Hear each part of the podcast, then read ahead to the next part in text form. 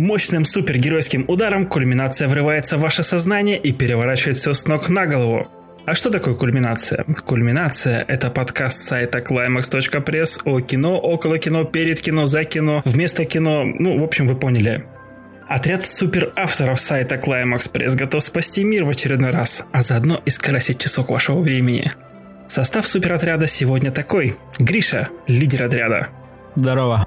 Инес – настоящий лидер отряда Climax.press. Не то, что предыдущий. Погодите. Пара вопросов. Минуточку. Неудобно, здесь одни лидеры, и я. И Артем Серый кардинал. Голос Ну подал Артем. Голос подал. Тебя что, спрашивали, что ли? Да. Артем – ужас и совесть отряда. Привет.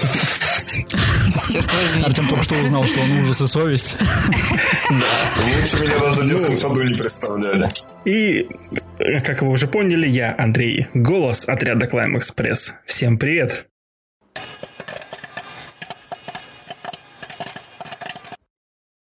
Ну, давайте, без всяких там предисловий, я смотрю, мы уже разогрелись. Гриша, расскажи, как прошла твоя неделя? Э, Моя неделя прошла в работе.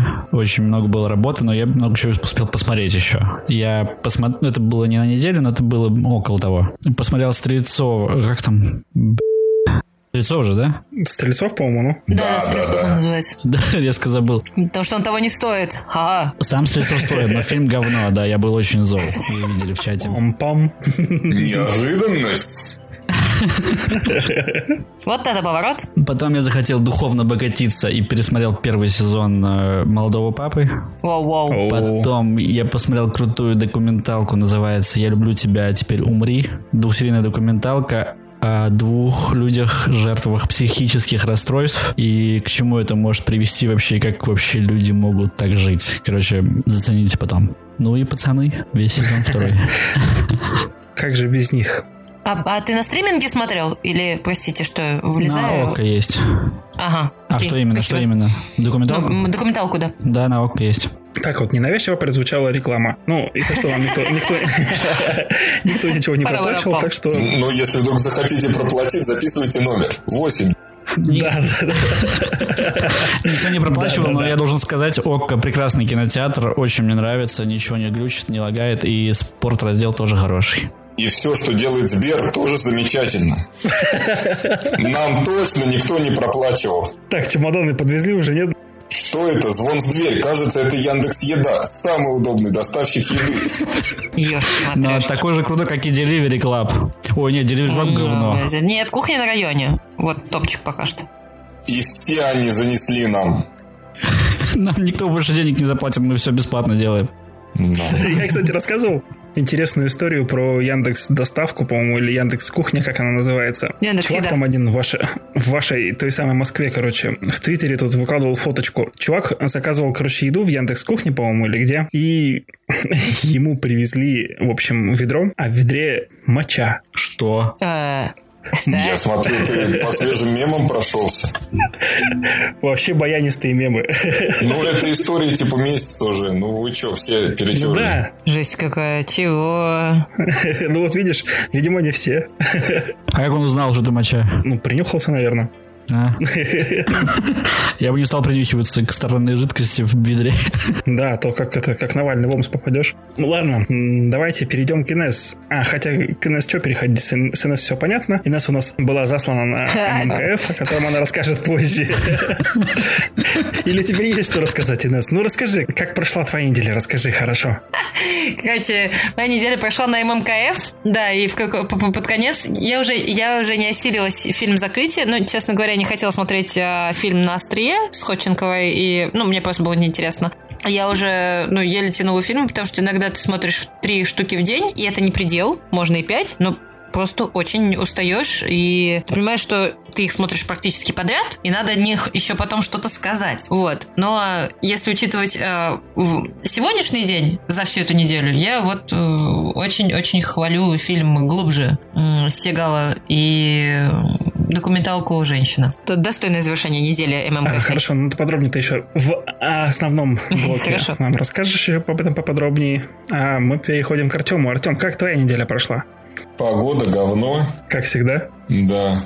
Честно говоря, вот мы делали подкаст про нуар, там много звучало про мальтийского сокола, а я его не смотрел, мне было стыдно признаться, поэтому я быстренько посмотрел его задним числом, вот, ну, на этой неделе. И, господи, как же это все мило. Ну, то есть, реально. Ну, снято типа за бутылку водки, но все такие милые и активно разыгрывают то-то, ну, а, и такой клевый монтаж, ну, там подобный монтаж потом обыгрывал Бенни Хилл. Да, я понимаю, что это типа 40 какой-то там 41 год или 42 весь мир воюет, а американцы снимают типа грустные фильмы. Ну, вот так. С милым монтажом. Милым монтажом, да, и роковыми женщинами. Ну, с Америкой вообще интересная история. Я до сих пор из школьного курса истории помню про Первую мировую войну. Нам рассказывали, что, типа, Америка участвовала в Первой мировой войне, но потери со стороны Америки были только один офицер. Да и тот упал с лошади. Да и тот в фильме. И, и то пьяный. Ну да, в общем, как-то так. Кроме «Мальтийского сокола» что-то еще смотрел? Пацанов. Пацанов. О, да, об этом мы сегодня еще поговорим. Ну и я посмотрел э, любимого Кроненберга, пересмотрел Еще раз экзистенцию. Нет, видео, видеодром. Э, страничка саморекламы, я просто пишу рецензии про Кроненберга, вот, и я пересмотрел видеодром, и какой же он охуенный. Вот, так что я всем рекомендую посмотреть. И, как обычно, запаситесь тазиком. Вам может стать немного нехорошо, потому что там у главного героя в животе открывается огромная вагина. Но... Ой, мне уже нехорошо. Это какой фильм, прости? Это просто охуенный фильм. Видеодром. Ага. Ага.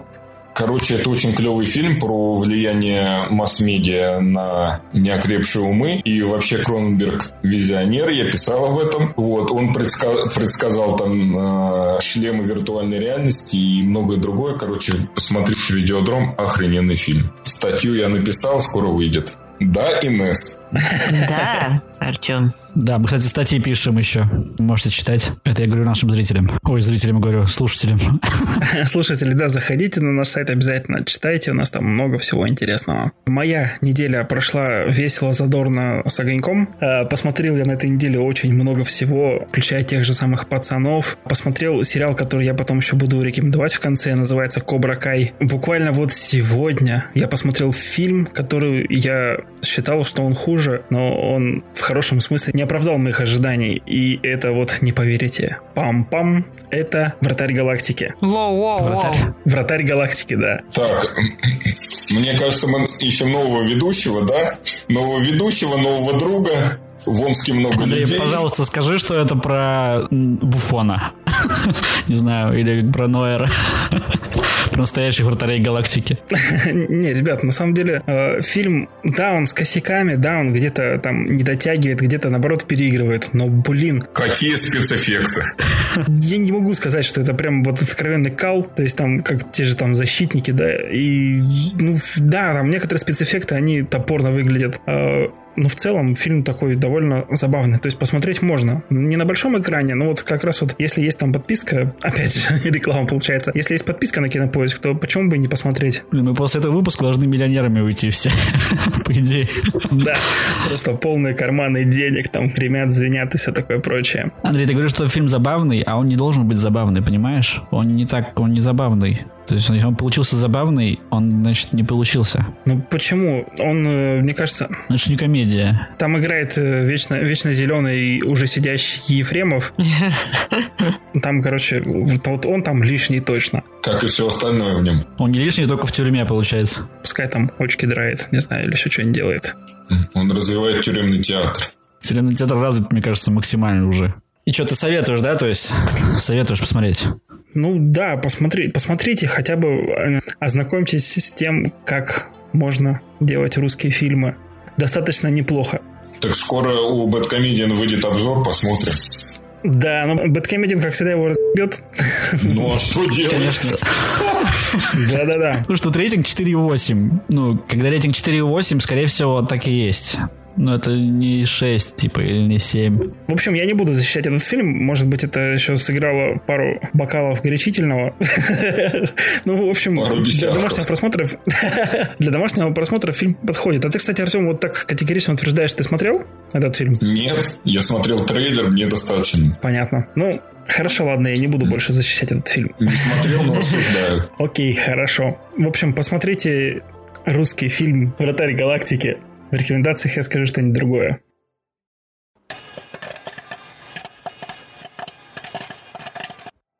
Давайте теперь включим наш суперлокатор новостей и посмотрим, а что произошло в мире кино за эту неделю. И самая классная, самая прям вот горячая такая прям охрененная новость. Дуэйн Скала Джонсон стал самым популярным американцем в Инстаграм. Его аккаунт набрал уже больше 200 миллионов подписчиков. Что думаете, ребят? Вы поддерживаете скалу, подписаны на скалу? Ну, у меня просто нет инстаграма, поэтому я не могу подписаться. Да ты чё? Ну, я старый, не знаю. я не понимаю прикол инстаграма, короче. Но просто Дуэйн Джонсон... Ну, как сказать, то есть э, Дуэйн Джонсон, он интересный, добряк такой прикольный весь. Но, в принципе, сейчас я еще включу Деда. Конечно, боевики уже не то. Ну, то есть, вот то, что сейчас выходит, вот эти все глазированные, я бы так назвал, герои боевиков, но это, это не Джон Маклейн, это не Кобра, это не Шварценеггер, которые страдали там, умирали, все такое. Это, ну, я не знаю, может быть, действительно это какой-то такой ностальгический флер, скажем так. Но сейчас куча спецэффектов, а раньше кино была душа. А сейчас двигает тиськами скала. Ну да. Ну, в Инстаграме я болею за Криштиану Роналду, как и в жизни. И э, Дуэйн Джонсон почти догоняет его. У Роналду 239 миллионов, у Скалы 221 миллион. А, уже 221. Во. Да. Огромными темпами растет. И переходим к еще более важной новости. Джеймс Кэмерон повторно выпустит на большие экраны фильм «Боевой ангел Алита». В американском прокате фильм провалился, набрав меньше 90 миллионов долларов. Но мировой прокат собрал 404 миллиона. Ну и поэтому Кэмерон сказал, слушайте, армия моя фанатов, давайте-ка я запущу его еще раз, вы посмотрите, принесете мне денежек. А, просто такая забавная ситуация с этим фильмом сложилась. Он действительно провалился в прокате, но такая образовалась своеобразная армия фанатов, которая прям просит Кэмерона, чтобы он снял продолжение, рассказал дальше историю Алиты. Ну, за себя могу сказать, что я, наверное, причисляю себя к этой армии, потому что фильм мне понравился. Кэмерон снимал этот фильм или он как-то продюсировал? Он участвовал в съемках, можно так сказать. По-моему, по Родригес же был режиссер, да? Но Кэмерон, сейчас посмотрю, подожди. Кэмерон тоже, он, по-моему, второй режиссер, то ли он продюсер. По-моему, продюсер он этого фильма. Сценарист и продюсер, прикольно. Но я не смотрел, честно говоря, этот фильм, мне нечего сказать. И вообще Кэмерон задолбал уже повторно выпускать свои фильмы в кинотеатре, вы можете снять что-то уже наконец? Слушай, ну это реально, это знаешь, попахивает Михалковым, который выпустил «Утомленных солнцем», потом «Утомленных солнцем» в виде сериала, а потом говорит, ребят, вы просто не поняли, фильм на самом деле очень гениальный. Поэтому запустим его еще раз, а потом через 20 лет я запущу его еще раз, и вот тогда его точно оценят. Алиту я не смотрела, Кэмерону практически равнодушно, и Аватара тоже не жду нового. Извините. Но аватар у нас был, по-моему, в прошлом, в прошлом выпуске. Ну, ничего не поменялось в прошлом выпуске, так скажем. А теперь самая моя любимая новость. Райан Рейнольдс станет самым высокооплачиваемым актером Марвел. По слухам, руководство Marvel Studios собирает подписать контракт с актером на несколько экранизаций. Что вы думаете? Я безумно рад потому что весь Марвел, который есть, можно засунуть в жопу, оставить только Дэдпула, как по мне. Да, больше Дэдпула, больше драйва. Да. Весь Марвел можно засунуть в жопу и оставить DC. Но не весь DC, а только темный ну потому что, блин, ну, я не знаю, вот супергеройское кино, мне нравится, что в последнее время э, пошли на какие-то эксперименты, то есть тот же «Отряд самоубийц», конечно, фильм говно, но это был эксперимент, то есть, э, а давайте снимем фильм, ну, про какие-то... Там же, ну, в комиксах миллион всяких ответвлений, там есть какие-то ветки, там, а-ля Бэтмен убил всех э, других супергероев. Ну, я не знаю, может быть, не такая, но примерно вот, и мне нравится, что сейчас идут на какие-то эксперименты. То есть отдельный фильм про Венома. Тоже так себе фильмец, но Том Харди очень люблю. Ну, на харде вино весь выезжает. И вот меня радует, что они идут на эксперименты, делают что-то смелое, пока это куца выглядит, но я надеюсь, э, что они будут двигаться в этом направлении и сделают что-то реально крутое. Не Джокера. Блин. Боже, ну, Джокер — это авторский фильм, а не студийный фильм. Начнем с этого. А так вообще Рейнольдс мне нравится, он классный, здорово. Я надеюсь, что я его, правда, увижу не только в роли Дэдпула и так далее. Ну, он, в принципе, классный актер. Но пока из этого можно что-то выжить еще, пусть выжимает. За себя скажу, что на самом деле есть интересное такое ответвление у того же Марвел, у комиксов э, про Дэдпула. Э, называется там «Дэдпул уничтожает», допустим, там «Дэдпул уничтожает вселенную Марвел», «Дэдпул уничтожает литературу». Вот я бы вот эти фильмы, наверное, посмотрел. Это было бы довольно забавно, прикольно. У меня даже где-то лежит комикс, я специально покупал «Дэдпул», там убивает этого, э, Моби Дика убивает, Что? Короче, это вообще жесть. Ну, просто фишка в том, что, типа, он сначала уничтожил вселенную Марвел, а потом понял, что толку от этого нету, и пошел уничтожать первоисточник, то есть классическую литературу. А за ним стал там гоняться. Шерлок Холмс и все, и все такое. На самом деле, это, это такая, блин, отбитая лютая хрень, которая Дэдпулу прям вообще подходит. И я бы в кино вот на это с удовольствием посмотрел. Если это снять очень смешно и задорно, как сериал, который будем все, все будем обсуждать, тогда будет круто. Да. Против Андрея Балконского. Да. Дэдпул убивает старуху в этом в преступлении и наказании. И сваливает все на Раскольникова. У меня, у меня сразу, сразу картинка такая в голове появилась. Дэдпул, короче, картинка такая. Дэдпул насаживает на катану Раскольникова и старушку вместе, короче, как шашлык. Так. Да. Ну, хорошо, давайте тогда переходим к следующей новости. Следующая новость — это переносы. Epic fail вообще этого года. Премьеры таких фильмов, как Дюна, Бэтмен и 25-й Джеймс Бонд, как он там, сдохни, но потом... Или- а, Выйди, но Да, да, потом. да, да, умри, но не сейчас, почти. Не время умирать, но Выйди, time to выйди в кинотеатрах, но потом, да. А, Не время умирать, да. Не время показывать кино. Бонд перенеси, перенесены. Дюна на 21 год, Бэтмен на 22 а Кошмар. Бонда перенесли на апрель, по-моему, 2021 года. Вообще очень ужасно. А, да, чуть не забыл. Чернобыль Козловского, его же тоже перенесли. Подожди, пресс-показ же уже Блин, даже это был. главная проблема. Нет? О, боже. Какая трагедия. О, у вас тоже пригорает по этому поводу, а, ребят? Особенно по поводу Чернобыля. Это полный, полный трэш. Это такое разочарование. Как же наши скрепы-то? Вот есть игры вселенной Сталкер. Мое детство — это три классических игры Сталкер и около миллиарда всяких э, дополнений, которые клепали и продолжают клепать поклонники. А, Это настолько широкая вселенная, и я не понимаю, почему никому не приходит в голову ну, нормально что-то соорудить по этой теме, потому что это просто огромный пласт, и это чисто наша история, никто про это не делал. То есть был какой-то пилот сериала по Стругацким «Пикник на обочине», где, а, был трейлер, там в главной роли а, Реда Шухарта играл чувак, блин, я не помню, как его зовут, короче, он играл Азимандия в э, фильме «Хранители», если кто-нибудь помнит. Вот. Но это не то. То есть вот это просто огромный пласт чисто для российского кино. И почему-то никто до сих пор не сделал ничего. Мне очень обидно. Тарковский так-то сделал сталкера. Тарковский, да, но у него очень крутые перестрелки, там все такое. Короче, если кто-то слушается Калы или еще кто-нибудь, пожалуйста, возьмите. Это боже. огромная тема.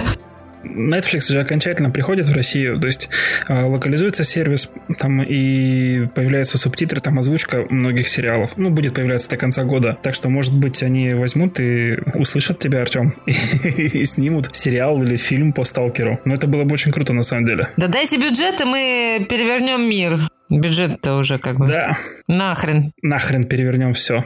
Можно и на что-нибудь еще, в принципе, перевернуть.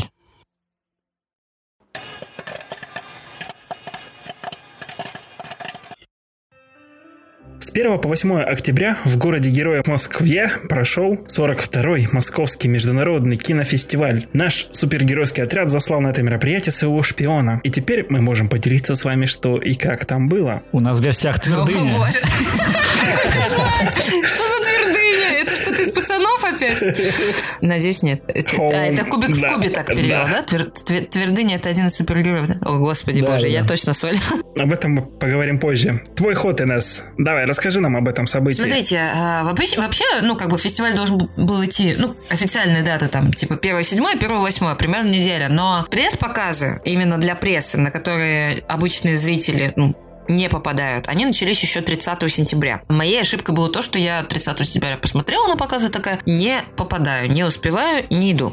Вот. Хотя там были довольно интересные фильмы, распоряжения, гипотетическая такая история э, в недалекое будущее. А адвокат подает в суд на правительство за, я не знаю, прессинг э, темнокожих. В ответ государство начинает депортировать вообще всех темнокожих из страны. Очень хотела посмотреть фильм, но, к сожалению, не попала, потому что, честно говоря, я думала, я не думала, что это будет так сложно. Смотреть так много фильмов за такой короткий промежуток времени, особенно если учесть, что некоторые из этих фильмов реально тяжелые. Причем неожиданно тяжелыми для меня стали фильмы, которые я реально сама вот, вот хотела посмотреть на пресс-показах, которые уже после ММКФ будут, типа Spice Boys, например. Но это отдельная тема. В общем, как ММКФ проходит вообще? Есть несколько категорий прессы, там А, Б, С. Есть просто приглашенные звезды, допустим. Ну, а светское открытие кинофестиваля проходит отдельно от а, просто там открытия кинофестиваля, допустим, в кинотеатре «Октябрь» идут а, показы, фильмы открытия и так далее. Параллельно в этот момент а, в концертном зале «Россия» проходит а, от, открытие фестиваля, там красная дорожка, люди в красивой одежде, актеры, режиссеры и так далее. Еще отдельно, по крайней мере, в данном случае я вообще не увидела ни одного пресс-показа на программе российского кино в рамках ММКФ. Это отдельная программа, и я так понимаю, она не для прессы, потому что у прессы есть ограниченное количество показов, показов, на которые пресса может попасть в любой момент. Ну, то есть, как бы есть расписание. Остальные показы, это, например, повторные показы фильмов из конкурсной программы, из основного конкурса или из документального. Ну, основной конкурс, игровое кино, документальное кино, короткометражки. И есть э, какие-то сторонние программы типа БРИКС. БРИКС называется, э, это, это аббревиатура из первых букв э, названий пяти разных стран. Там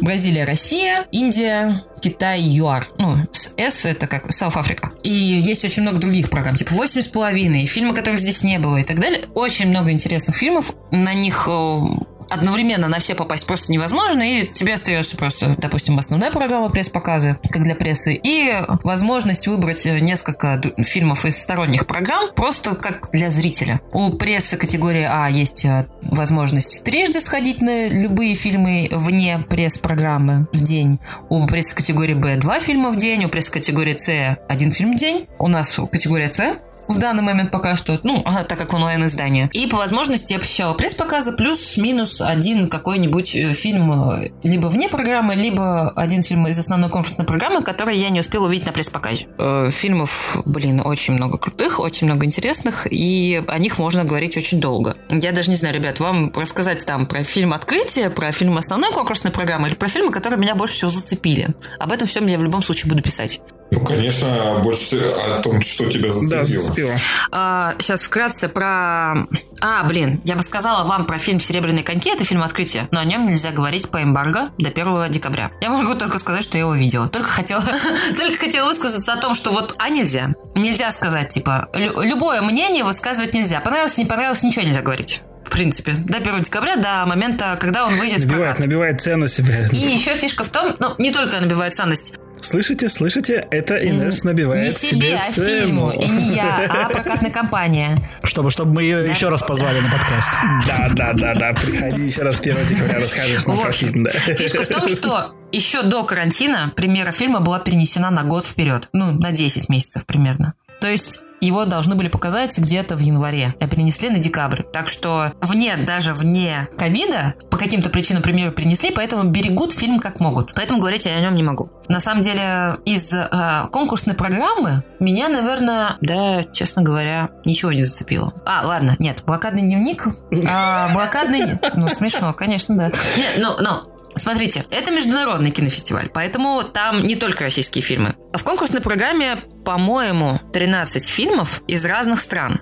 Я смотрела не все, потому что, ну, это физически сложно. И при том, что я, ну, почти половину посмотрела, меня, наверное, задел только один фильм, потому что, ну, это такая тема, которая не может не задеть блокадный дневник. По мотивам книги Ольги Бергольц, которая, собственно, сама пережила блокаду, и после этого с ней, в принципе, в жизни много всего плохого происходило. После этого сложно не стать психом. Про блокадный дневник чуть позже. Мне понравился фильм «В тени», потому что это такая антиутопия в духе на, на стыке между Оруэллом и Брэдбери, наверное. И Донцовой. Нет.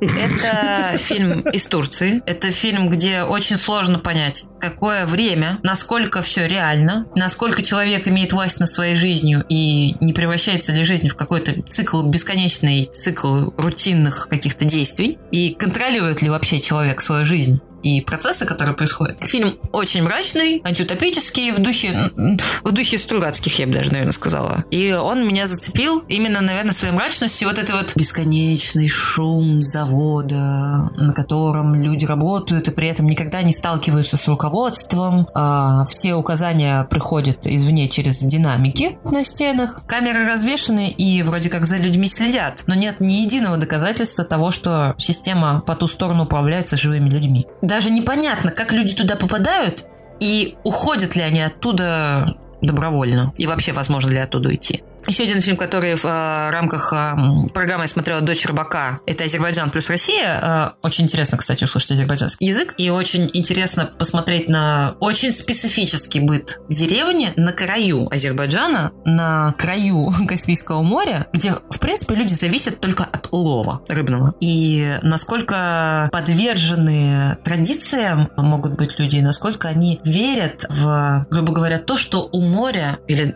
у окружающего их мира есть душа, и она всегда реагирует на действия или мысли этих людей. Но все равно, как бы, это не, не самый впечатляющий фильм из всей программы, из всех программ. Еще один фильм из программы «Это судьба», это уже Казахстан. Специфичный, классный, все равно потом расскажу. Сейчас э, ему время уделять не хочется. И «Гипноз Тодоровского», которому тоже, если честно, время уделять не хочется. Не понимаю, почему из него такую громкую премьеру делают. Вообще можно мимо него пройти спокойно и ни разу не помучить совесть. Ну, типа, типа в муках совести не провести ни минуты. А что действительно меня впечатлило, так это из программы фильма, которого здесь не было, еще по одной с Матсом Микельсоном. Кстати, на пресс-показе где-то минут на 10 прервался фильм, и он возобновился уже с другого момента, и вроде как ничего там особо не происходило, но все-таки что-то произошло за эти 10 минут, и ты уже наблюдаешь героев в совсем другом состоянии. Суть в том, что четыре школьных учителя, друга, в какой-то момент э, собираются на дне рождения одного из них, и Матс Микельсон, ну, центральный персонаж, так сказать, фильма, он отказывается пить, потому что за рулем, и в какой-то момент друзья его уговаривают, он начинает пить и плачет, потому что он не понимает, что, он, что, что в его жизни вообще происходит. Любит ли он жену, любит ли она его. Его студенты, ну, в колледже его не слушают ну, на занятиях. С детьми нет контакта. И они с друзьями решают в какой-то момент поставить эксперимент. Э, якобы какой-то ученый сказал, что люди рождаются с недостатком а, промилле в крови где-то на 0,5. То есть, чтобы человек чувствовал себя хорошо, надо регулярно подбухивать и поддерживать уровень в 0,5 промилле своей крови постоянно. И тогда все будет хорошо. А какая страна сняла этот фильм?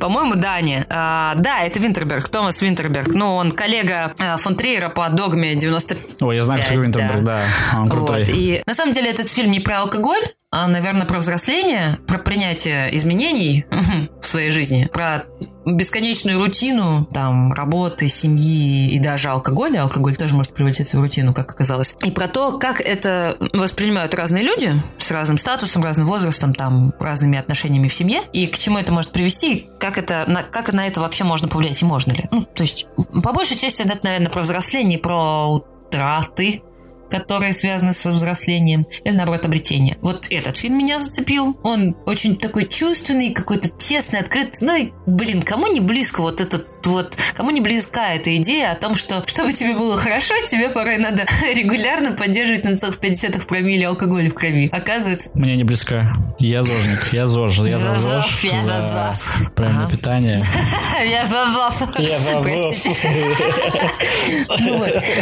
Второй фильм из программы «Фильмы, которых здесь не было» — это «Беларусь». Фильм называется «Spice Boys». Есть группа Spice Girls, это про музыку. А Spice Boys — это про наркотики про супер химические наркотики. Spice Boys, на самом деле, это фильм, который вообще, в принципе, за весь ММКФ меня сильнее всего зацепил. В прокат он скоро выйдет, кстати, и это важно, потому что, блин, было бы круто, если бы много кто его увидел, имел возможность, по крайней мере, увидеть. Снял фильм Владимир Зинкевич, а актерский состав а, смешанный. То есть, например, там играет Александр Головин. Ну, я его по кадетству знаю. Вот. И, ну, ну кто-то кто из российских актеров, кто-то из белорусских актеров. Э, фильм, как оказалось в конце, основан на реальных событиях, которые произошли в Гомеле в 2014 году. Я о них не знала. И только в конце, на финальных титрах, я поняла, что этот фильм основан на реальных событиях, но меня в тот момент уже так трясло, что, в принципе, меня это не шокировало. И я только на следующий день была готова прочитать вообще статьи, новости и так далее о произошедшем в Гомеле в 2014 году. Знаете, история в том, что, на самом деле, если в России там на периферии э, э, спайс одержимость э, переживали там,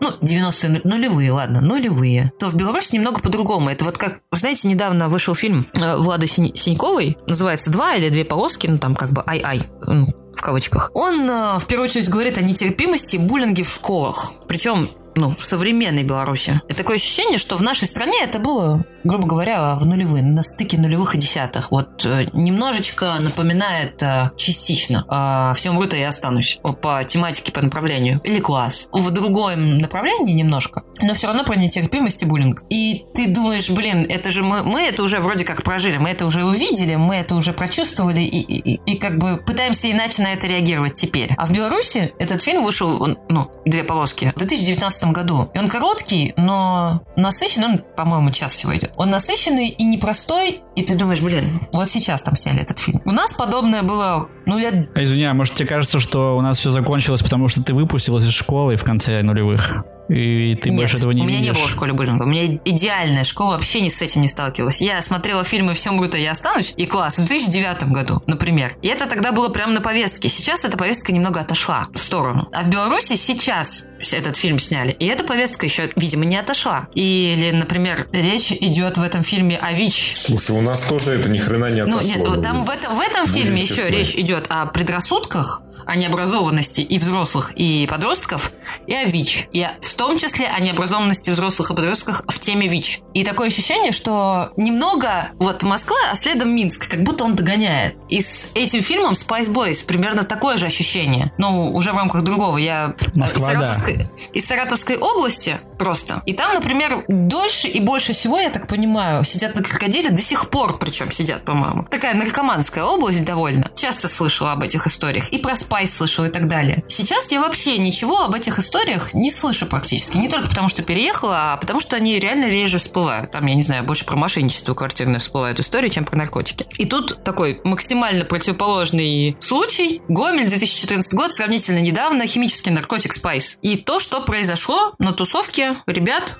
с этим наркотиком. В общем, а, фильм по мотивам реальной ситуации, но Конечно, драматургия там добавлена, потому что это кинематограф, и это все-таки игровое кино, а не документальное. Ребята собираются потусоваться. Точнее... Ну, это что? Это комедия, драма, триллер? Что это такое? Это триллер с элементами черной комедии. Вот есть фильм «Клаймакс», Экстаз, Гаспар Ноэ. Он тоже имеет реальную базу, потому что в 95 году компания танцоров после финальной репетиции решила потусоваться, и там все как-то не очень хорошо закончилось, потому что на тусовке кто-то кому-то что-то подсыпал, ну, например, ЛСД. А это установленный наукой факт, что когда человек не знает, что он в состоянии, ну, то есть как бы, что он под чем-то, и чувствует странно себя, у него начинается паника, паническая атака, страх смерти, попытка выбраться наружу. Вот из-за этого очень часто люди, которые не знали, что они приняли, выходят в окно. Ну, это во всех странах так, с наркотиками наркотиками, когда люди не знают, что они приняли. Не знают, что они приняли, не знают, что они приняли. И тут примерно то же самое, наверное. Реальные события, более драматизированные режиссером, тоже с целью донести что-то до зрителя, то есть напомнить о том, что такое было, о том, что это тяжело, плохо, и о том, что к этому нужно относиться внимательнее. Но только все говорят на русском, и такое ощущение, что это произошло в соседнем там маленьком городе, и это могло произойти с твоими знакомыми, и настолько все реалистично, что ты думаешь, ё я хочу выйти. Мат можно запикать, серьезно, но просто возраст примерно наш, ну, то есть как бы 20-30. Это, это не совсем подростки и не совсем уже взрослые люди, которые знают, что они делают. Парень возвращается после двухлетней службы в армии и собирается жениться на девушке. Он смотрит, он едет со своими друзьями двумя смотреть дом дачный для тусовки, собственно, для свадьбы. Вроде как гостей будет не очень много, там 20 плюс. Невеста все это время собирается там, э, встречается с подругами, подшивает платье и так далее. Тут парень э, решает остаться на мальчишник втроем. Ну, покурить травы там, вызвать, может быть, стриптизерш. А невеста узнает об этом и решает поехать. История в том, что травы не оказалось, Невеста решила поехать как стриптизерша. Нет, нет, она едет, потому что она, она э, парень не планировал мальчишник и не предупреждал изначально, что будет мальчишник. Он просто сказал по факту, мы вот решили мальчишник организовать. Конечно, невеста психует, она не слышала никакого мальчишника, теперь ей не по себе, она думает, вот блин, решает поехать с подругой туда. А там мальчишки уже подготовились основательно к мальчишнику, у них там алкоголь и э, нужные вещества, так сказать. Ну, планировалось, что это будет травка, но только планировалось. Оказалось, что это не она. Ну и название об этом говорит, так что это не спойлер. Ну а дальше как бы представьте, что все, что могло пойти не так, пошло не так и даже хуже. Более того, а, я так понимаю, ставка режиссера была на то, чтобы каждый из жестких моментов был показан максимально натуралистично. Так, чтобы тебя тошнило, чтобы тебе хотелось не смотреть, чтобы тебя тряслись коленки. Не знаю, я, я вышла из зала с ощущением, что я что-то приняла, и мне плохо. То есть настолько погружаешься в это действие, оно так близко и настолько оно реалистичное, а в конце тебе еще дают понять, что это были реальные события, что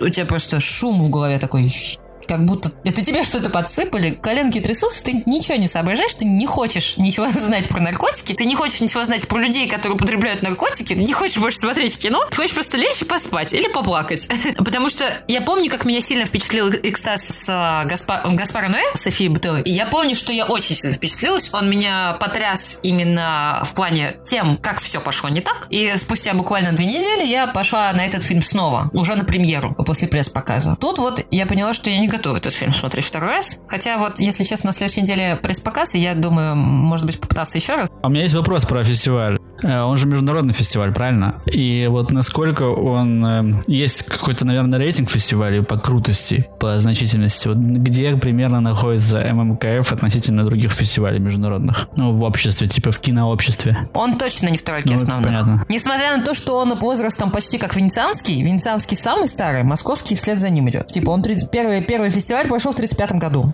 московский. Просто он проходил нерегулярно, сейчас только 40, 42 по счету, а как бы если посчитать с 35-го, ну, понятно, что он не каждый год проходил. Вот, но в тройке Берлинале, Венецианский и Канский, а московский, ну, я так понимаю, в десятке. Просто очень долгое время Московский международный кинофестиваль был советским фестивалем. А это значит, что в первую очередь оценивались фильмы дружественных республик или внутри Союза. Соответственно, ну, помните, «Восемь с половиной» Филини был оценен как лучший фильм на фестивале, и это было супер громкое событие, потому что до этого не союзные или не, не дружественные и фильмы не из дружественных а, стран, вот каких-то вот прям ближайших соседей, они не могли получить главный приз. Но фильм «Восемь с половиной» настолько впечатлил всех, что сделали исключение. То есть, вы понимаете, до «Восемь с половиной» все должно было решаться как-то внутри, на внутреннем уровне. То есть, он вроде как международный, но в первую очередь лояльность. Филини сломал систему. Ну, и правильно сделал. Ну, как бы, да, несмотря на то, что Хрущев заснул на показе. Хрущев знаменитый киноман. В жюри был Чухра, или я не помню, кто был в жюри. Он сказал, ну, просто у, у государственного деятеля очень много дел, вот он и устал. Ну, а все равно это лучший фильм.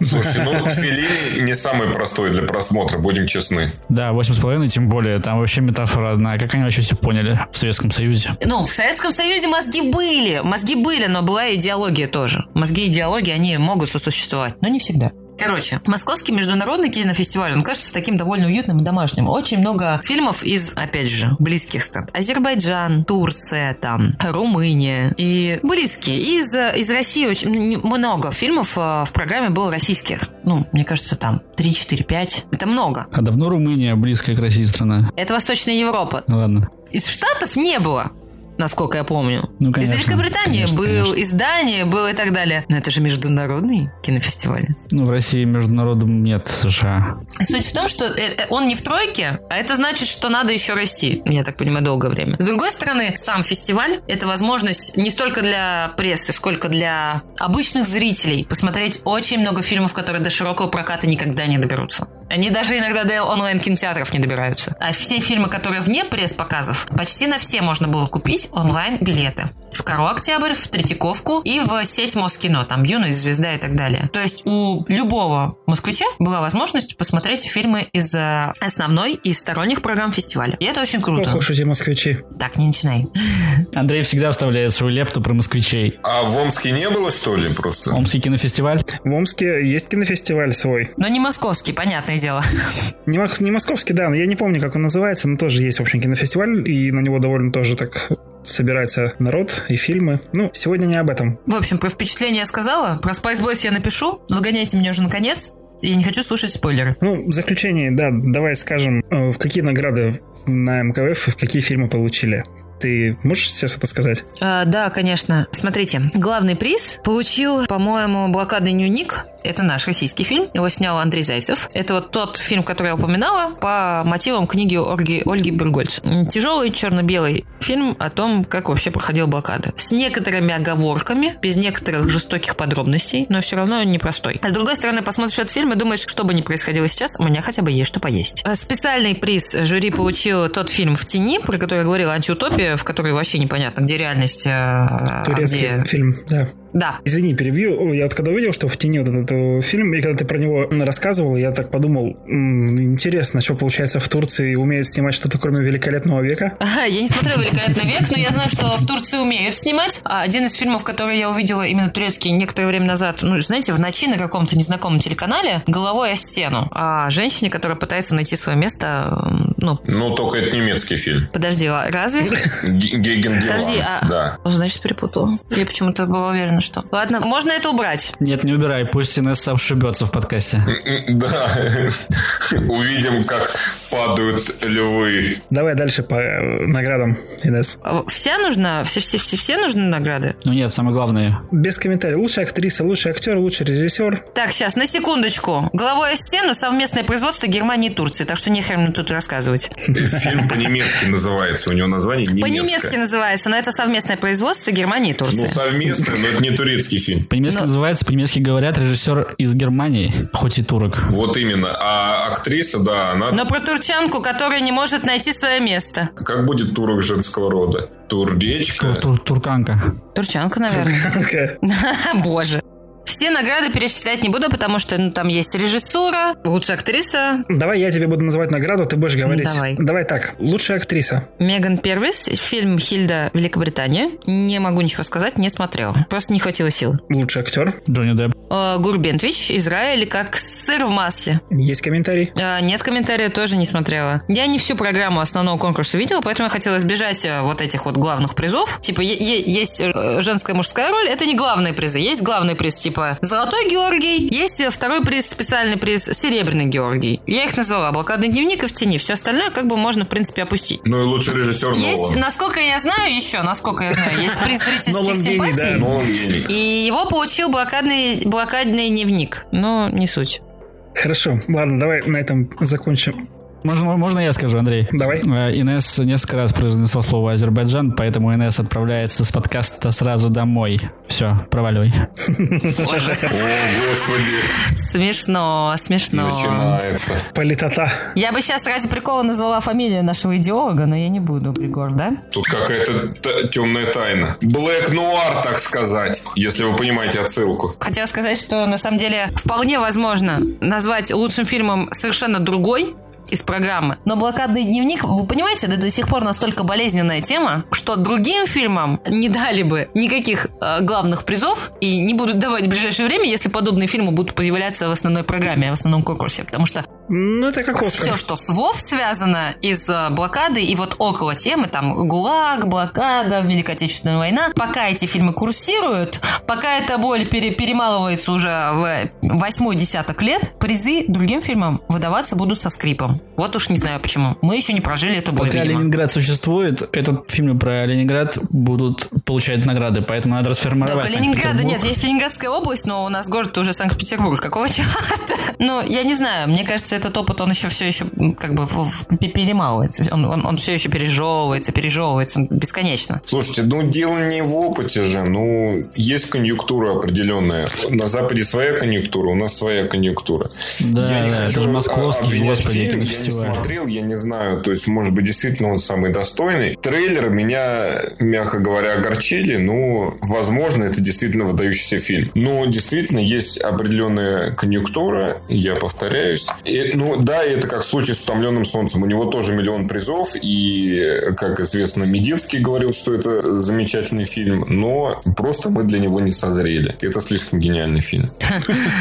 Ну, блин, я могу сказать, что я встречала сравнение, точнее, ну, почти сравнение э, этого фильма с э, фильмом «Иди смотри». Его ставили в одну линию. «Блокадный дневник» ставили в одну линию с фильмом «Иди смотри». Типа последователь. Такой наследник, только современный. Вот, вот такого уровня, такого рода фильма про войну у нас практически больше никто не снимал. Хорошо, окей. Но это не делает его лучшим. И, если честно, фильмов про опыт войны, если не считать блокаду, про блокаду, может быть, их не так много. Всех остальных фильмов про Великую Отечественную войну у нас настолько много, что иногда кажется, что у нас снимают только об этом. А это перебор. Еще про спорт еще Развитие снимают. должно происходить. 2020 год, уже 20 лет 21 века прошло. Почему кино в России не развивается в другую сторону? Я не понимаю. Во ВГИКе до сих пор рассказывают о том, что «Хм, давайте вы свой опыт или опыт предыдущих поколений в своей семье будете использовать для того, чтобы писать сценарий. Не что-то новое, а что-то старое. Снова и снова. Даже белорусы уже снимают фильмы нормально, господи. Ну, это тема, по которой можно бесконечно ездить. И у нас, к сожалению, реально это вот всегда,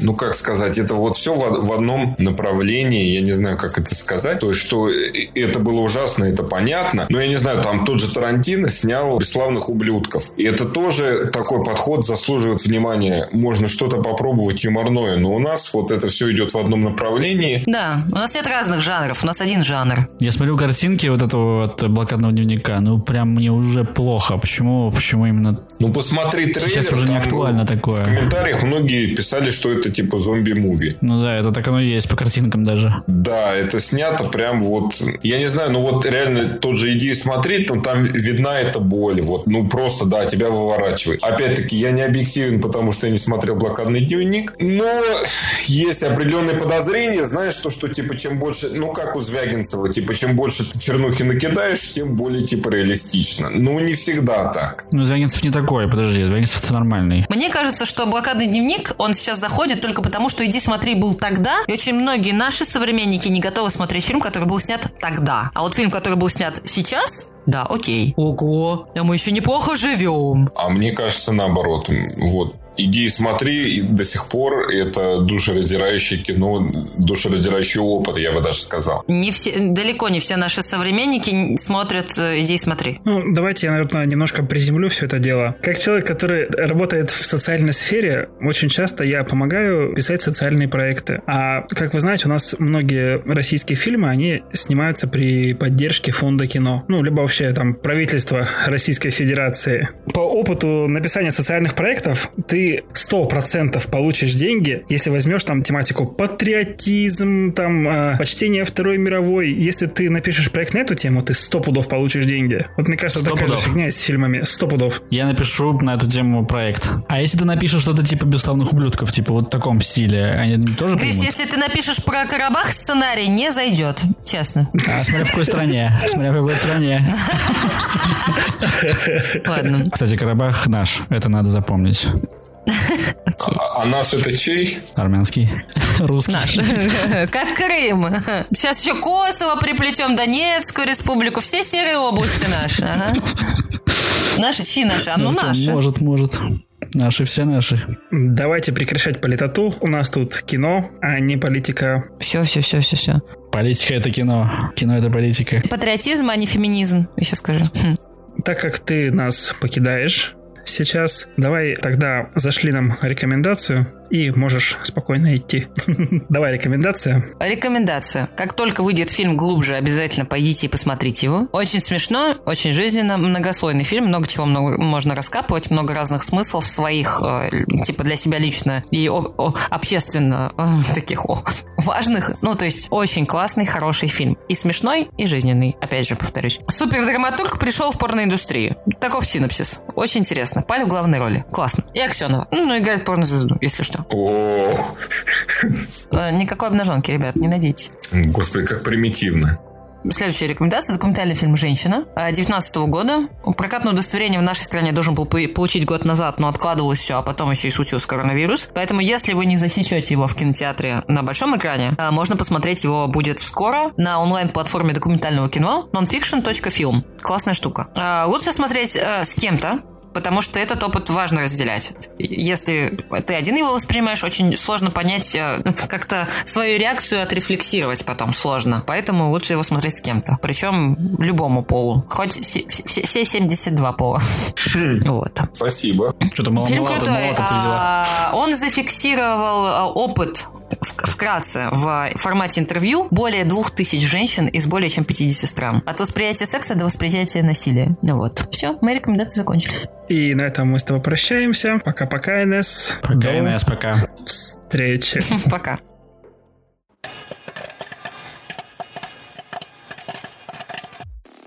Вам не кажется странным обычно, когда мужики остаются одни, они обсуждают женщин, а мы, когда остаемся одни, обсуждаем пацанов?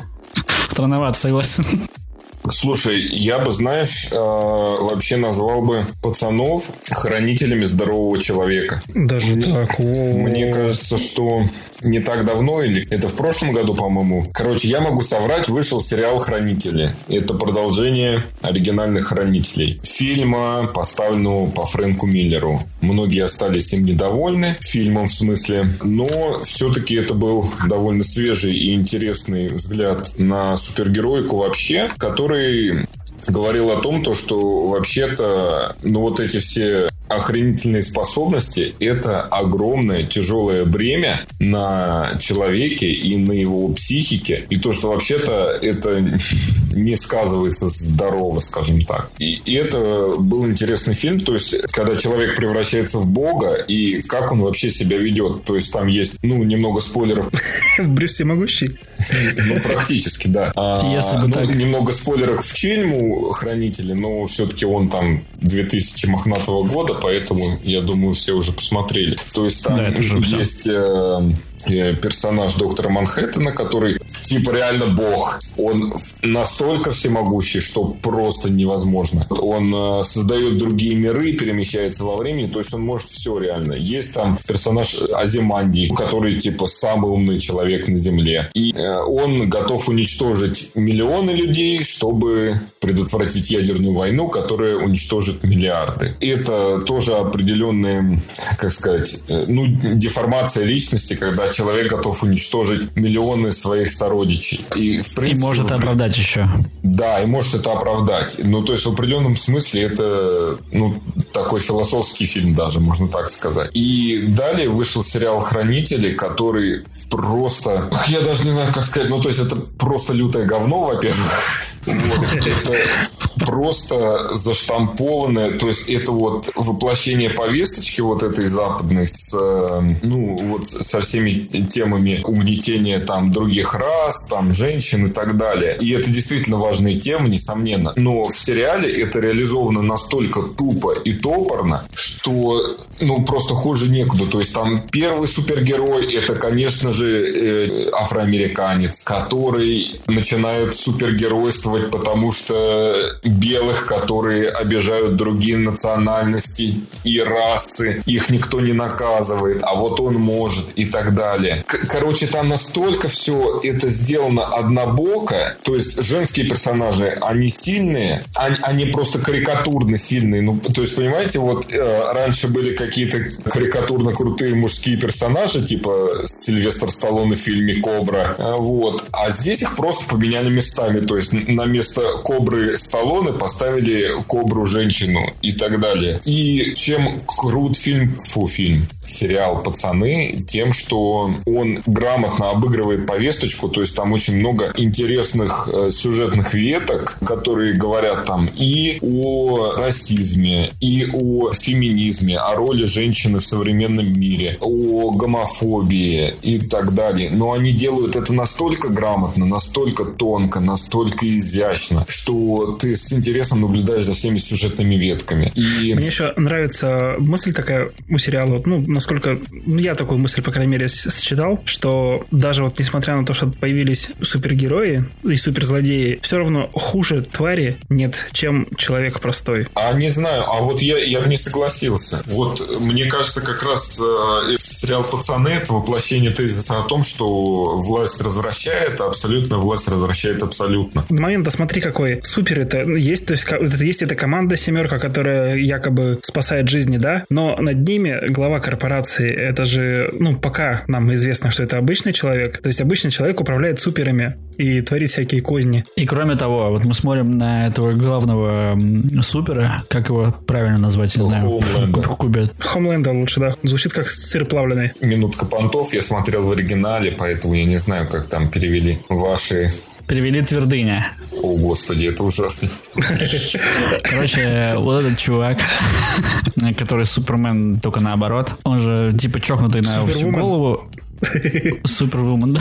Кстати, да. Вот. Но во втором сезоне мы узнаем, что у него были какие-то в детстве проблемы там с отцом, тот как-то не так воспитывал и был очень жесток. И как раз таки в этом смысле это чисто человеческие факторы вне зависимости от того, кто то Супермен или не Супермен. Понимаете, о чем я, да? О том-то и речь, то, что это сериал про людей, которые получают абсолютную власть, с которой они не справляются. Ну, то есть человек не может обладать такой силой и быть нормальным. И мне очень нравится вот в этом плане первый сезон, то, что ты постепенно тебя вводят в, во внутреннюю кухню вот этой семерки из э, крутых мировых супергероев. То есть там каждый из героев, он э, ну, мразь, короче. Вот, он там, типа, один там алкоголик, другой наркоман, третий какой-нибудь сексоголик и так далее. И сначала Хоумлендер, вот этот глава отряда, он выглядит на их фоне нормальным, то есть он какой-то адекватный, он не участвует, он не любит какие-то там пьянки-гулянки, вот эти пафосные, все такое. Но постепенно раскрывается его образ, и ты понимаешь, что, что он абсолютно просто конченый психопат. Это абсолютная мразь, это просто идеальное воплощенное зло. Да, и... но ты при этом во втором сезоне уже раскрывает его еще больше и понимают, что он тоже был когда-то обычным человеком, обычным маленьким мальчиком, у которого была тяжелая судьба, понимаешь? И вот это изначально его комплекс идут от обычных людей. И вот поэтому тезис Андрея, что люди — это самое зло, это тоже имеет место быть. Как и то, что потом эти люди, которые сделали одних плохими, они получают власть и слетают с катушек.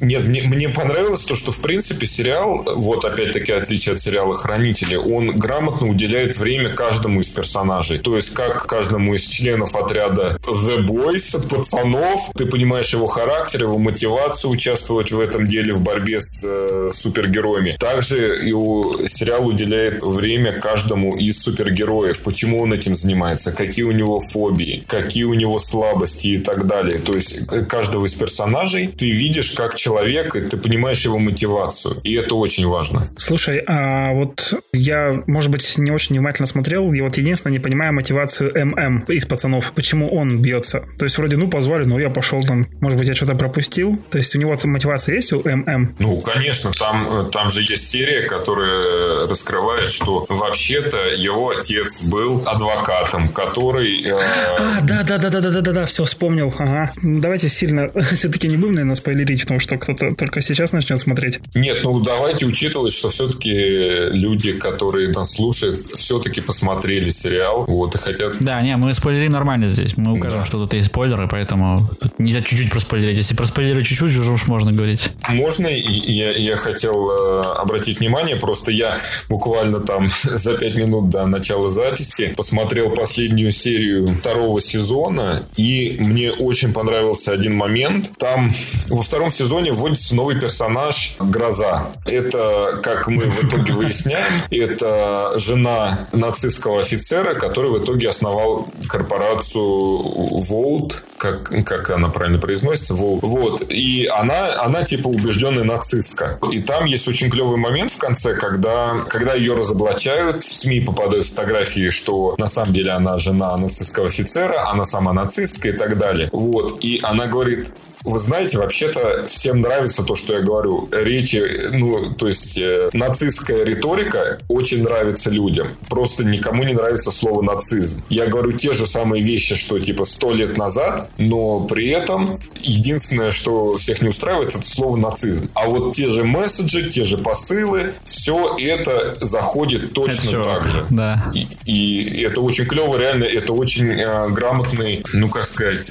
укол современному сообществу сообществу. Мне в этом плане тоже очень нравится фильм. Я дос- дословно не помню название, там про, про то, как Гитлер попал в наше время. И как он ездил по Германии, агитировал людей. Да. Блин, да Андрей все время смотрит какую-то жесть.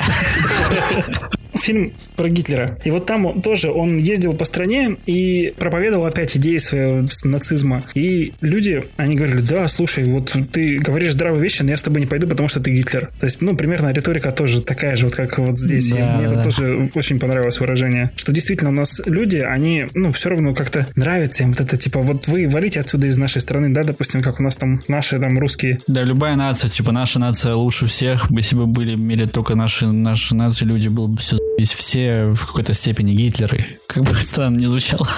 Да-да, это, это есть на самом деле и до сих пор. Очень клевый фильм, опять-таки, да, отступает от основной темы. Немецкий фильм, который называется в оригинале э, «Die Welle», это «Волна». У нас наши замечательные русские переводчики перевели как «Эксперимент 2». Ну, я, я всем рекомендую посмотреть. Там замес такой. Есть, э, значит, э, место действия – это университет современный немецкий и класс, который проходит тему авторитарных э, систем. И профессор объясняет, что вот такая была ситуация и так далее. Поэтому люди э, повелись э, на речи Гитлера. Вот. Ну и студенты говорят, ну, типа, тогда люди были тупые, вот, и никому сейчас это все не прокатит. А на что профессор говорит, ну, давайте попробуем, проведем такой эксперимент. Вот мы на месяц, мы создадим свое мини... Вот наша учебная группа соз- создаст свое мини-авторитарное государство. То есть у нас будет единая форма, единое, единое приветствие. Мы общаемся только друг с другом и так далее. Остальных мы не воспринимаем. Ну и, разумеется, постепенно-постепенно эта учебная группа превращается в, в, э, модель авторитарного сообщества. Туда втягиваются еще люди, и это приобретает какие-то, так сказать, пуга- пугающие очертания. Ну, я не хочу спойлерить концовку, потому что я рекомендую всем посмотреть этот фильм. Просто, как сказать, и, и этот фильм показывает, как легко действительно скатиться вот в эту Муть. ну, даже не знаю, как сформулировать, но в какую-то вот, в какую-то секту. Как здравые люди Да, люди, могут люди любят легко- причислять себя к какому-то коллективу, типа вот я Да. часть чего-то большого. Это вот такая Вот. тема. И сериал «Пацаны» про это говорит. Да. Нормальная подвязок пацанам. Просто- Просто про немецкий фильм, про Гитлера, там, ну, это сериал «Пацаны» про это говорит. Да, и посмотрите «Пацанов». Просто на самом деле, ну, пацаны, это же такой сериал, который вот Артем хорошо сказал, что он берет очень много тем таких. То есть там можно очень много найти, и очень, если копать прям глубоко. И расизм. Да, и обыгрывает это не очень нетривиально, то есть это все очень интересно, необычно и с разных сторон. Он не, не говорит о том, что что-то типа точно плохо, точнее никак не точно плохо, а, ну не топорно, короче, да, это ключ- ключевое слово. Вот мне очень понравилась тема, там, ну, там действительно, реально, это огромное количество тем, там степ над современными масс-медиа, степ над вот этой повесточкой. Но там есть интересная очень ветка между главным героем Хьюи и одной из, суп- э, ну, любовной линии между главным героем Хьюи и одной из супергероинь. Starlight. который- Да, Starlight. Вот.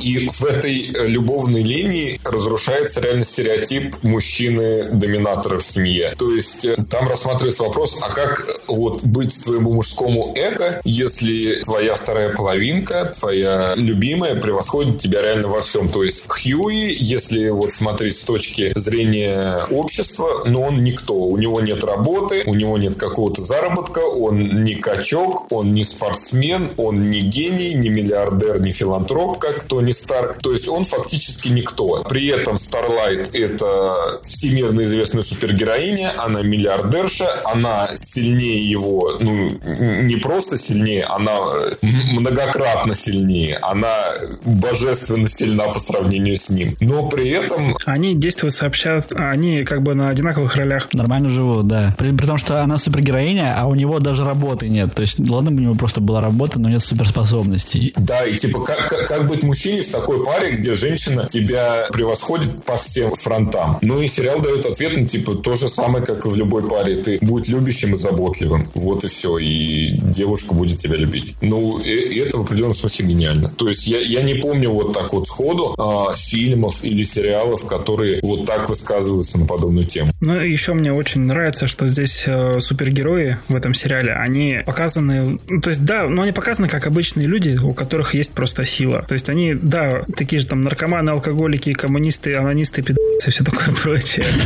Это тоже хорошо показано. Я даже ну, некоторые налоги находил с э, книгами. Блин, короче, очень такой глубокий сериал, в котором можно найти вообще все, что, все, что хочешь, можно сказать так. Да кру- круто, круто, что в основном ну, здесь как будто бы все о жизни, а супергерои здесь спецспособ... суперспособности, вот эта вся мишура, она здесь для того, чтобы просто показать, ну, все, что они хотят показать, показать максимально утрированно, чтобы точно там дошло. И при этом, при этом, при всем, это еще и очень тонко. То есть, как будто бы сериал очень прямолинейный, там все говорят, что хотят, все делают, что хотят, и все это видно, но все равно есть какой-то подтекст, который идет между всех этих перипетий, шуток, перестрелок и экшена. Нет, ну действительно, там реально энциклопедия современной жизни, из которой можно вот черпать огромное количество тем. Там, ну, не знаю, та же тема гомосексуализма. То есть понятно, что гомофобия это плохо, но пацаны, сериал «Пацаны», не в смысле пацаны с района, сериал «Пацаны» говорит, что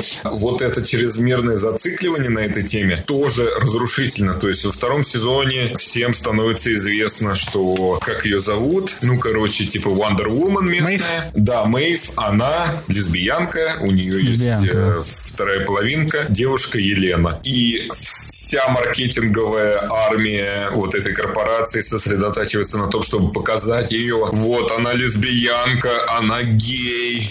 Посмотрите, как это клево. Вот. И потом показывается обратная сторона того, что вот эта вот вся концентрация на этой теме разрушает их союз. Типа, дайте им пожить нормально. Хорошо, да, они там нестандартная пара. Дайте им нормально жить. От люди. Кстати, вот и мне еще нравится, что они здесь не боятся показывать вот это вот все кровь, кишки, ну и так далее. Да, взрывы головы там просто...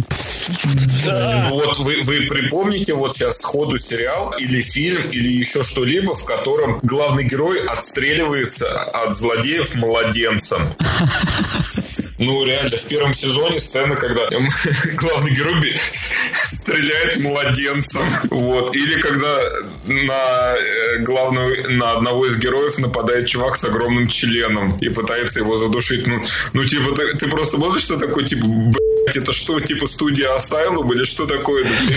И вот такое вот безумие. А как они на, на лодке вмазались в эту, блин, в Китай или в Кашалотов, в кого-нибудь? Это вообще просто это что было? И потом этот, блин, депрессовал в кишках лежал во внутренностях. Да, я думал, он умер сначала. Это, блин, это было это просто... Блин, я не знаю, я обожаю этот сериал просто за такие вот сцены, за такие... Ну, не бо... Сериал действительно не боится показывать э, всю эту грязь, кишки, говно, э, все вот то, что есть в нашем мире. И в прямом, и в переносном смысле. Да. И вот как раз-таки столько умного среди такого количества безумия, это, это просто вышка. Так мало кто может делать, чтобы это органично еще все смотрелось. Да, и не, не зря поэтому все очень хвалят в интернетах этот сериал. Э, если вы еще не смотрели и вдруг решили со спойлерами послушать нас, то сходите обязательно послушай, посмотрите. Вы странные люди, конечно, но... Да, вы странные люди, но вы молодцы, что послушали нас и, услышав наши рекомендации, ну, пошли ну, посмотреть. Действительно, если вот вы из тех людей, которые не смотрели, но сейчас нас слушали спойлеров, все, что мы рассказываем, это верхушка айсберга, там намного-намного больше. Да, кстати, мы не особо проспойлерили даже так. Да, мы не особо проспойлерили, спойлерили, и это верхушка айсберга. Не постесняйтесь просто пойти и посмотреть. Ой, еще я очень рад, вообще мне всегда нравился Карл Урбан. Я видел его в разных очень странных фильмах каких-то, но имею в виду в главных ролях. Еще не хочу слышать, тебя дред огонь. Э, хорошо, ладно.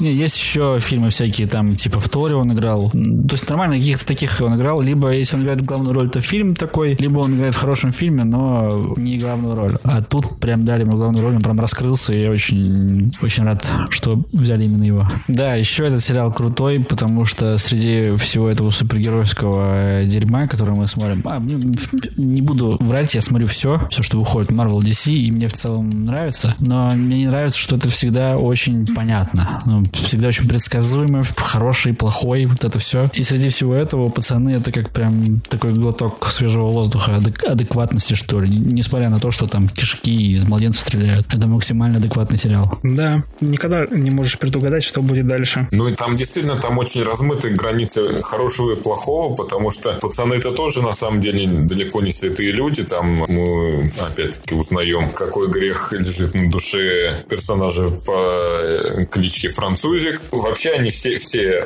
на самом деле, за каждым из них какой-то говнецо-то долежит. Ну то есть да, это придает персонажам глубины, и ты прям начинаешь верить во все это происходящее. Верить, что вот действительно существуют такие люди, они какие- какими-то объемными прям становятся действительно с глубиной. И... Да, и там у каждого есть какая-то вот какая-то деталь, которая вот определяет персонажа. Ну там, я не знаю, тот же Хоумлендер, у него вот есть, э, я не знаю, как назвать, зависимость или еще чего-то от, от грудного молока. И вот... И от э, внимания толпы. Ну да, от внимания толпы там очень много этому уделяется просто. И, и ты вот на эти детали обращаешь внимание. То есть э, по сюжету, да, он заставляет э, мутанта, который превращается в других людей, превращаться в женщину, которая ему нравится. А потом в которую себя, он же и сам который- замочил, да, чтобы, чтобы она проводила с ним вечера там. Вот. И это настолько все какие-то настолько глубокие интересные мазки к э, образу. Я вот даже, ну, трудно сказать, где вот в современных фильмах какие-то вот настолько проработанные персонажи реально. И, ну, и актерская игра, ну, все молодцы, прям вот. Да,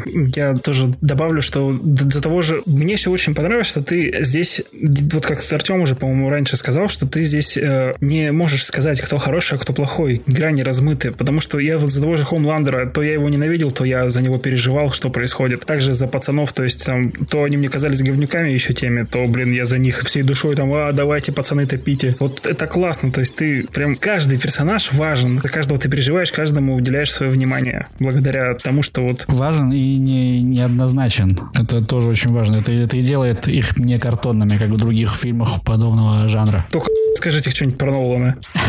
Я люблю Нолана. Я люблю Нолана. Клуб анонимных наланистов. Не, ну если кроме шуток, ну у Нолана ну, персонажи говно. Ну, ну вообще Да, никакие. да, согласен, согласен. Это просто вообще... Кроме разве что фильма «Помни» и таких, ну, где больше драмы. В всяких концептуальных фильмах персонажи говно, согласен. Да, они вообще никакие, они плоские, они ни о чем. Здесь просто, ну, ну даже нечего сравнивать. То есть, понятно, у Нолана вообще волшебные охуенные миры, но... Населять эти миры не умеет. Да. Да, населяют эти миры картонные долбоебы. Нет, ну знаете, я бы хотел в завершение сказать, что, знаете, считается, что вот, типа, высокое искусство, это надо про какие-то вот, а что оно должно быть тяжелым, каким-то неинтересным, какое-то такое вот, ну, тяжеловесное, да. А пацанов, ну, я реально назвал бы это шедевр, это искусство, это настоящее кино. Ты в нем можешь копаться, ты можешь постоянно находить какое-то новое дно, какие-то, ну, не дно, хорошо, какие-то новые отсылки, постоянные какие-то новые мысли, новые идеи и так далее. Ну, это, вот это, сериал «Пацаны» — это искусство. Я знаю, что это основано на комиксе. Комикс я, разумеется, не читал. Может быть, он лучше. Э, А я даже и не знал, что на основе комикса. Да, комикс, комикс. Вот, может быть, комикс лучше, но сериал «Пацаны» — это настоящее искусство. И это массовое искусство, которое может быть понятно всем. Вы можете не понять там ни одной отсылки, никакой, никаких приколов внутренних не понять, и все равно получить удовольствие. Просто от того, что сериал охуенный, там смешные шутки, там клевые персонажи, там клевый экшен, оригинальный. Вот тот, который вы нигде не видели. А можете э, копаться, да, и просто обкопаться, найти глубинный смысл и вообще уйти в нирвану. Или можете просто раз- развлечься, типа комфортно посмотреть какое-то крутое реально произведение искусства. Я помню интервью Кантимира Балагова Дудю, где он говорил, что авторский фильм должен доставлять дискомфорт. И вот это сейчас взяли очень многие на вооружение, что ты должен смотреть фильм, тебе должно быть плохо, и только это считается искусством. Я с этим вообще категорически не согласен. Это, ну, это может быть искусством, конечно, и чаще всего является, но это не значит, что фильм, который смотрится легко, как пацаны, именно, ну, просто его легко смотреть, даже если ты не вникаешь ни во что, это просто крутое мочилово такое которые с крутыми эффектами и персонажами, если не вникать. Но при этом сюда еще и можно вникать, и вот делать что-то массовое, понятное всем, и при этом еще очень глубокое, это реально надо быть художником в каком-то смысле. Да, от себя добавлю, что шедевры искусств в разные времена — это все равно какие-никакие отражения настоящего, ну, то есть э, отражение того, что происходило в те времена, когда создавался этот шедевр. А как мы уже говорили, пацаны, они как раз вот такой слепок всего того, что сейчас у нас есть, что сейчас у нас происходит в мире. И это прям действительно идеальный кино-шедевр, не побоюсь этого слова. Да, напоследок. Мы же не любим, вообще люди не любят, когда их э, чему-то прям учат, да, какой-то старый мужик садится, он такой, я тебе сейчас расскажу, как ты должен жить. Мы все этого не любим. И хранители как раз-таки, о котором говорил Артем, это вот этот старый мужик, навязчивый дол который считает, что он круче тебя и сейчас всему научит и просто прямолинейно говорит. А пацаны — это другой, очень мудрый чувак, тоже может быть старый, неважно. Нет, он не старый как раз. Как, ну окей, может молодой в душе, но он тебя не учит жить. Он тебе показывает, как вообще все устроено, а ты сам уже выбираешь, что за что ты борешься или живешь. Да, посмотрите пацанов, потому что это самое точное отражение сегодняшней реальности. На этой прекрасной ноте мы переходим к рекомендациям. В каждом выпуске кульминации мы советуем вам, дорогие слушатели, что посмотреть. То, что посмотрели сами, и, естественно, рекомендуем вам. А, я порекомендую посмотреть. Вот на Netflix вышел, я не знаю, когда он вышел, я просто в другом подкасте услышал про этот сериал, там его обсуждали, и я посмотрел, я тоже в восторге. А, сериал называется «Кобра Кай». Если вдруг вы смотрели в 90-е «Карате Пацан», вас прям уже должны были пробежать, пробежать мурашки по спине. Потому что «Кобра Кай» — это школа карате как раз вот из оригинального фильма. Главный герой здесь, в этом сериале, чувак, который в первом фильме «Карате Пацан», вот этому вот пацану, главному герою, просрал бой, и здесь просто показывают уже через 30 лет, какой он, как его жизнь сложилась, и что он приходит к тому, что нужно все-таки открывать школу карате, додзё, так называется. И вот этот сериал, он просто наполнен вот этой музыкой 80-х, ностальгией вот этой всей, там карате, драки, там такие пи***ловки, простите, по-другому не скажешь. Особенно во втором сезоне там просто такой, такое крошило. И ты это смотришь, ты вспоминаешь, как смотрел вот эти вот... Помните, навалом шли фильмы про драки, про всякие, как раз вот где-то в 90-х, что ли? Ну, вообще в те времена. И ты просто пропитываешься всей этой историей. Я после этого даже себе специальный плейлист сделал с роком из 80-х и хожу теперь балдею, слушаю Guns N' Roses, там, ну, еще постарше, там, ACDC, вот это все. И, и сериал, вот он смотрится тоже на одном дыхании, как и «Пацаны». Я вот буквально один за одним посмотрел сначала «Пацанов», потом «Кобру Кай». И, в общем, вот «Кобру Кай» я вам настоятельно рекомендую посмотреть. Два сезона по 10 серий, каждая серия по полчаса. Смотрится быстро, легко и классно. Я посоветую этот раз средний фильм, на мой взгляд. Но я получил удовольствие, когда два раза его посмотрел. Фильм, у фильма жанр эротический триллер. Э, вот, где в конце, типа, неожиданно как- как-то раскрывается, что произошло. И вот если в крутых фильмах все запутывается, запутывается, запутывается и просто распутывается за секунду, и ты такой, офигеть, то в этом фильме запутываются, запутываются и полчаса тебе рассказывают, что происходило. И поэтому это такое не очень, не очень изящно, но это прикольно. Тут играет Карл Урбан как раз. Э, фильм называется «Лофт». Э, у нас, по-моему, даже рецензия на сайте есть, если я не ошибаюсь. Возможно, возможно. Если Короче, она есть, я найду и выложу э, ссылку у нас в описании. Давай, давай. «Лофт». Короче, это фильм про то, как несколько друзей нашли труп, и они пытаются понять, что случилось. Вот. Ну, довольно-таки занимательно, легко.